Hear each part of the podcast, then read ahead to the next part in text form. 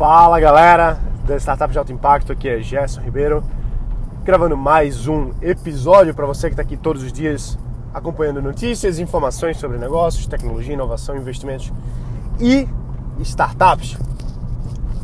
Eu, muito tempo e até hoje, na verdade, eu, eu sempre fui muito apaixonado por educação. A educação no seu sentido amplo da palavra. E eu, eu acredito muito mesmo nisso. Eu, eu acredito que a única forma da gente mudar o, o, Brasil, o país que a gente vive, o mundo, é a gente dando educação de qualidade para todas as pessoas. Independente de classe, independente de geografia, independente de, de idade, inclusive. E eu não estou falando nada de novo. A gente tem tantas pessoas aí, grandes líderes, que investem muito em educação, que já falam muito sobre a importância da educação. E você sabe disso, eu sei disso. Todo mundo sabe que a educação é um pilar chave para a melhora da vida de uma nação como um todo e do mundo como um todo. Então, quando eu tive a oportunidade de trabalhar com educação, e hoje meu negócio, o meu principal negócio hoje é principalmente educacional, primeira vez que eu tive essa chance de trabalhar, eu, eu tive medo, assim, pô, trabalhar com educação, eu, sei lá, quem sou eu, né, para ensinar alguma coisa. E a primeira vez que eu tive contato com ensino, vamos dizer assim, foi quando eu ainda era no colégio, estava no último ano e eu era um, um, bom aluno, eu gostava muito das ciências exatas, física, química, matemática. E era, modesta parte, eu era bom nisso, eu gostava daquilo. Aquele nerdzão, sabe? E aí acabei sendo. Várias amigas e amigos do colégio pediam para eu dar uma, uma ajuda no aprendizado, né? Principalmente vestibular, essas coisas e tal. Então comecei a dar umas aulinhas para as minhas amigas na amizade, vamos dizer assim, né? E aí foi quando eu passei na faculdade, eu passei para engenharia eletrônica, engenharia elétrica e eletrônica na Universidade Federal de Pernambuco, e passei também para engenharia mecatrônica na Universidade de Pernambuco. E acabei ficando em eletrônica, não sei porquê, mas enfim, foi, foi uma escolha aí. E o que acontece é que logo no início eu comecei a ver que tinha muita gente que precisava de ensino de exatas, e era uma, uma habilidade que eu tinha exatas. E aí comecei a dar aula. Eu lembro que a minha primeira aluna, o nome dela, dela era Fernanda, e ela tinha sido colega minha no inglês, na, no cursinho de inglês. E aí eu não lembro exatamente porquê, mas ela acabou perguntando se eu dava aula e eu disse que sim, comecei a dar aula para ela. Se eu não me engano, a primeira época, assim, eu comecei a cobrar, sei lá, 10 ou foi 15 reais a hora aula naquela época. E eu me senti muito mal depois da primeira aula. Primeiro porque eu não soube explicar tão bem, fiquei nervoso. E segundo que quando eu comecei a dar aula, mesmo, assim, entre aspas, profissionalmente, professor particular, entre aspas, profissional, eu, eu me sentia mal por, por cobrar por aquilo ali, porque eu pensava, cara, isso aqui é uma coisa tão óbvia, isso aqui é tão bobo, isso aqui é tão simples, como é que alguém vai pagar por isso? Eu me sentia como se eu estivesse roubando o pai da criança, entendeu? E na verdade eu não, não vi o valor que existia de fato, o valor em se ensinar alguma coisa para alguém. Você sabe de uma coisa e a outra pessoa não sabe, existe um valor nisso principalmente de, de pegar um atalho, porque o aluno por conta própria, de assistir às aulas e estudar por conta própria, é muito mais trabalhoso, muito mais difícil do que ter alguém individualizado mostrando para ele o caminho. É por isso que consultoria é um trabalho tão caro.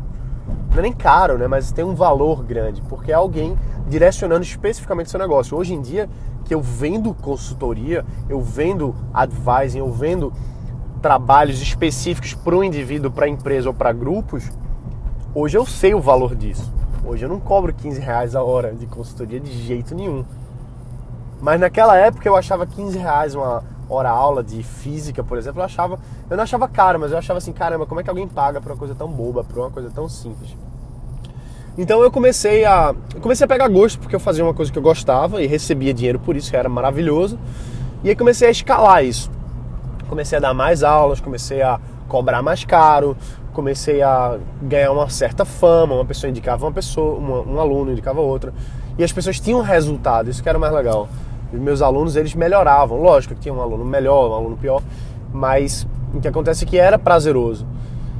E aí chegou um momento que eu comecei a, a dar aula para várias pessoas, porque eu conseguia escalar mais, já que eu tinha uma quantidade limitada de horas, se eu desse aula para mais pessoas ao mesmo tempo, eu ia ganhar mais dinheiro. Então, essa visão empreendedora sempre existiu. E assim, por que, que eu estou contando para você essa história? Eu estou contando para você a minha história como empreendedor de educação. Como foi que eu comecei? A primeira, o primeiro ponto de partida foi aquelas aulinhas particulares, vamos dizer assim. E depois eu comecei. Aí chegou um momento na, na faculdade que eu comecei a vir assim: pô, eu tô ganhando dinheiro, mas tá comprometendo muito o, o meu rendimento. Eu tô começando a perder aula, tô começando a perder minhas provas para ter que dar aula para as outras pessoas. E aí eu comecei a ver que naquele momento não fazia mais sentido para mim continuar dando aquelas aulinhas. Embora fosse legal, embora eu gostasse, embora fosse financeiramente bom para mim, chegou um momento que eu disse eu não, não vou mais fazer isso. E só para fechar essa história da aula, eu lembro que teve uma vez que eu acho que era uma quinta-feira isso, quarta ou quinta-feira. Acho que era uma, uma quarta-feira. E eu cheguei em casa mais ou menos umas seis, seis e meia. Eu tomei um banho, deitei na cama, fui assistir televisão. E aí um aluno meu mandou uma mensagem para mim, ou ligou, sei lá, ele disse assim: Gerson, é, eu vou ter uma prova e eu preciso de uma aula tua, porque, enfim, vou precisar dessa, desse negócio que eu não sei nada do assunto. Aí eu, não, beleza, tudo bem, a gente marca aí, talvez no sábado, talvez no domingo. Aí o cara, não, a prova é amanhã. Era o Marcelo, eu lembro disso, Marcelo. E aí Marcelo disse, não, a, aula, a prova é amanhã. Eu, caramba, bicho, isso isso eram seis horas, seis e meia da noite. Ele queria aula no mesmo dia, entendeu?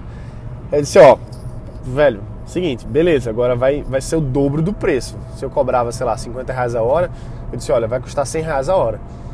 E ele disse, beleza.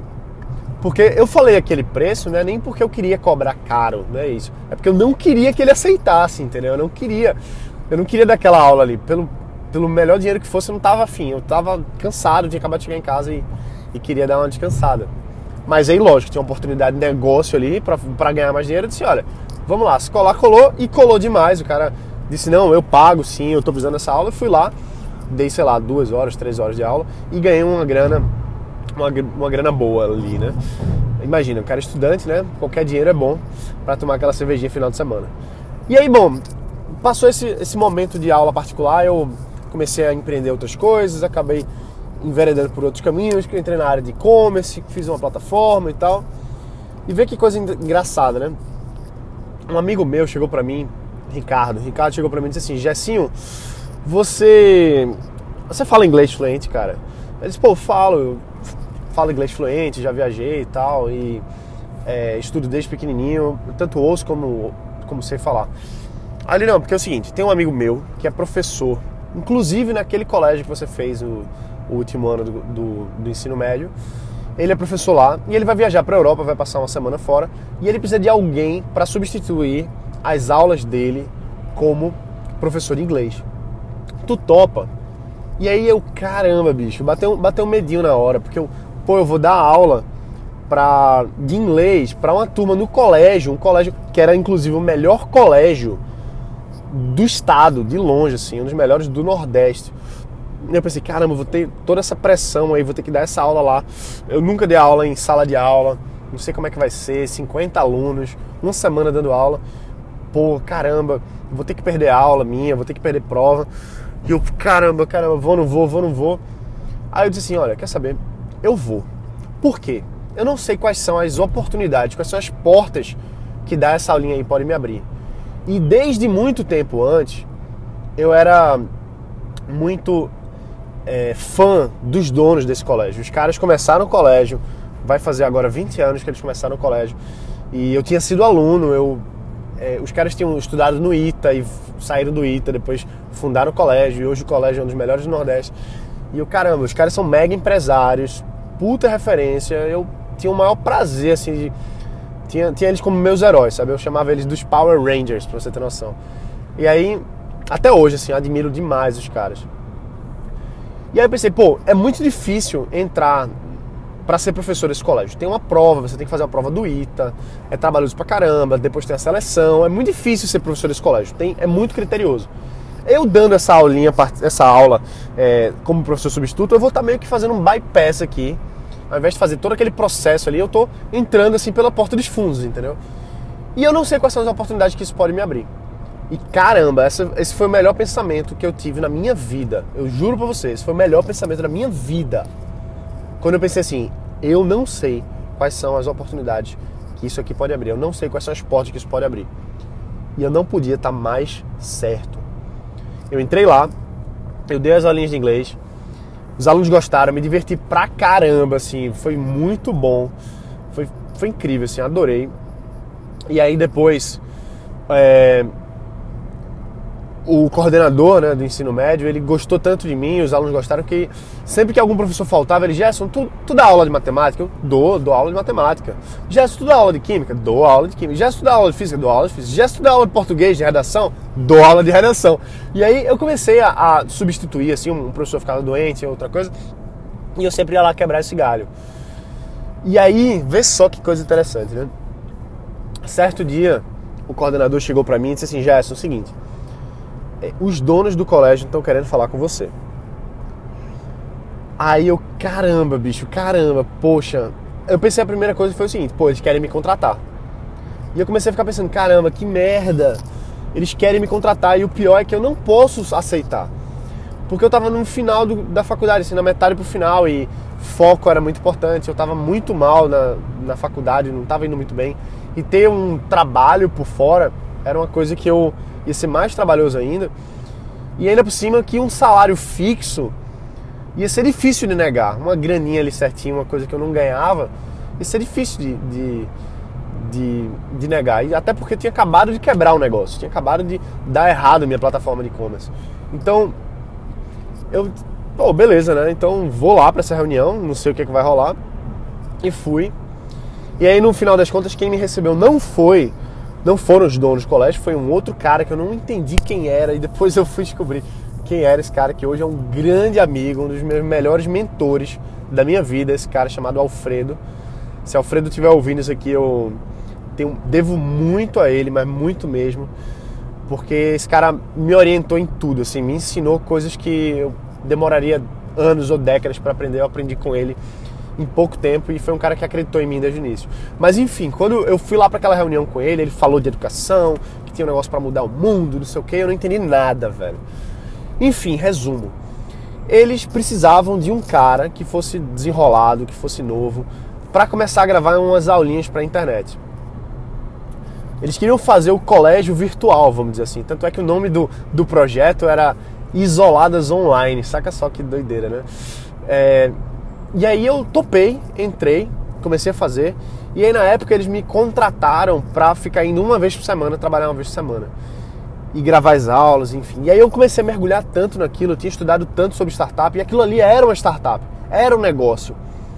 Que não era ainda, né? Uma, precisava das ideias, precisava encontrar os processos, o negócio. Então não tinha nada estruturado, eu entrei muito no começo. E quando ele me chamou para o projeto, ele me explicou o seguinte: olha, isso aqui é um projeto que provavelmente vai virar uma empresa e você está começando agora no começo, assim, então você está entrando muito novo. E eu pensei: caramba, só de estar tá perto desses caras, de estar tá perto do Alfredo, dos outros sócios que eram os donos do colégio, eles iam ser os sócios diretos desse projeto. Eu ia estar tá na mesma. Ia, a minha sala de trabalho ia ser a sala que era parede com parede com os donos do, do colégio, entendeu? Então eu ia ter mentoria com esses caras direto, pelo menos eu pensava logo isso, né? Então só de estar junto ali, só de respirar o mesmo ar, para mim já tinha um valor muito grande. Então eu pensei assim, eu vou entrar nisso aqui porque eu, o que eu tenho a aprender aqui é muito grande. E aí eu entrei. E aí comecei uma vez por semana tal, e aí depois eles disseram assim, Gerson, olha, você, a gente acha que você não tem tanto perfil para gravar as aulas, mas você tem um perfil de coordenador do projeto, a gente quer que você coordene esse projeto todo. E aí eu entrei, e aí a gente começou a contratar outras pessoas, a gente começou a estruturar os processos de gravação e edição, depois a gente cresceu para contratar uma pessoa só para fazer isso, depois a gente foi aumentando as equipes, depois a gente foi fazendo o software, fazendo a plataforma.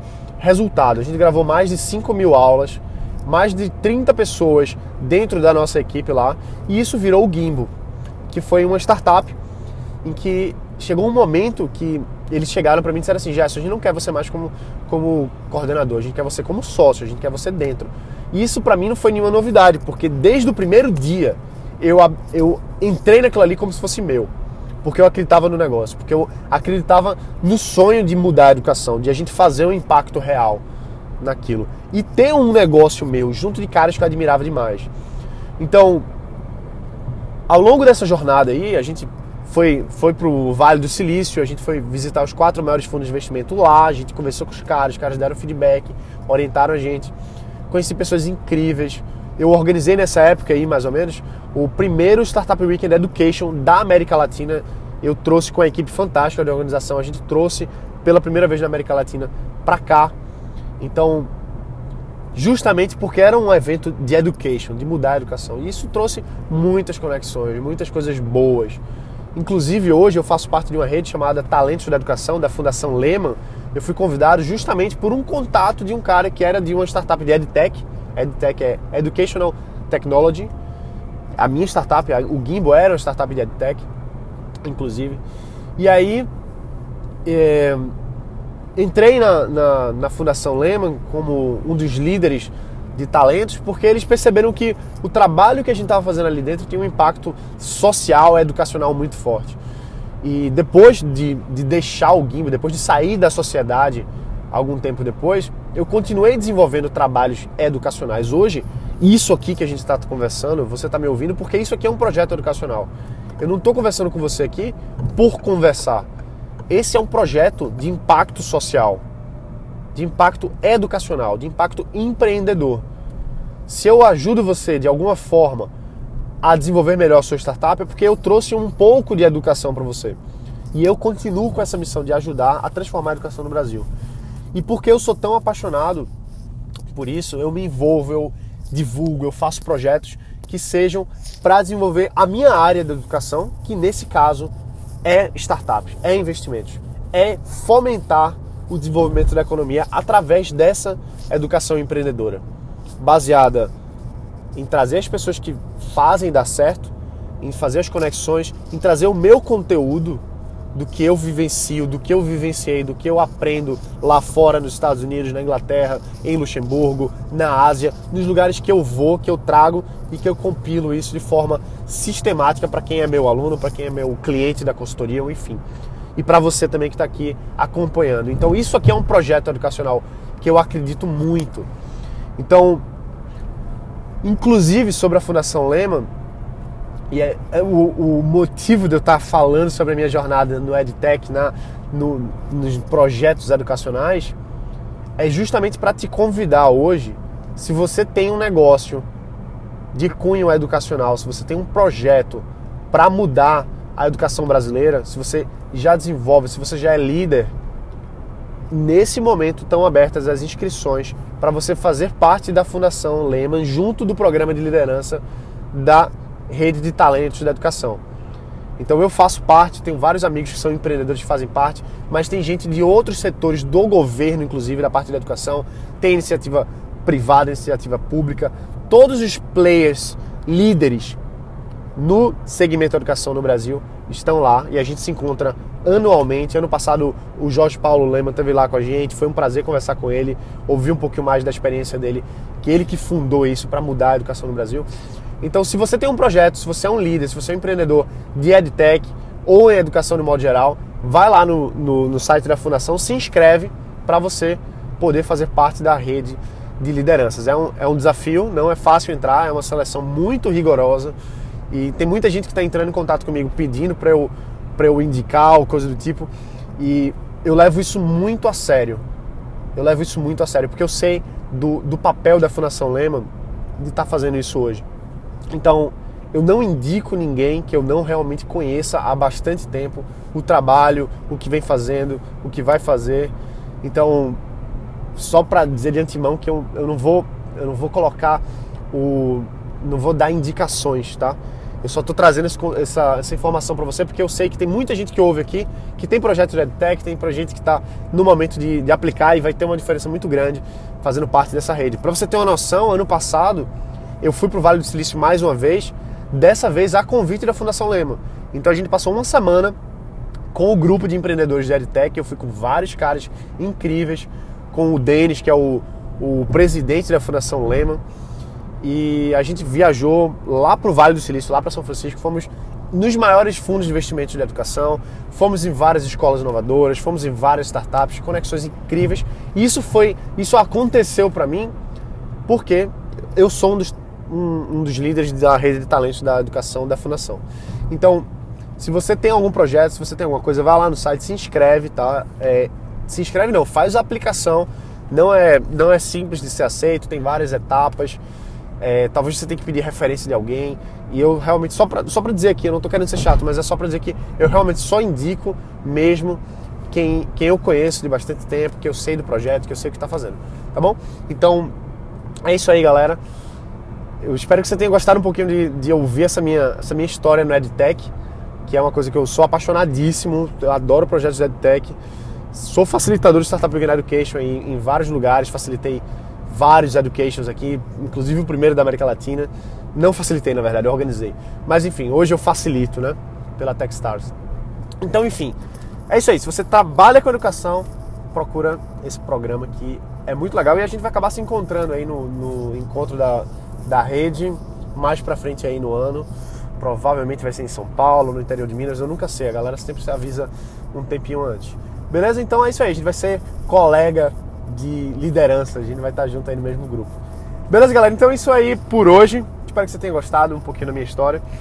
Deixa o review, a gente tá chegando nos 200, então se você não deixou um review, faz toda a diferença. Pô, me ajuda, vamos chegar nos 200, cara. Vamos junto aí, chegar nos 200. Então, vai aqui no, no, no aplicativo, ou então no iTunes, e coloca lá opinar aqui no Startup de Alto Impacto e fala tua opinião sincera, tá? Falando o que, que você está achando. Se você tem alguma dúvida, se você tem alguma, se você tem alguma história para compartilhar, deixa lá no review que eu leio, eu trago para cá e para mim é um, é um combustível incrível. Beleza? É isso aí. Então a gente se vê aqui amanhã. Um abraço, bota pra quebrar e valeu!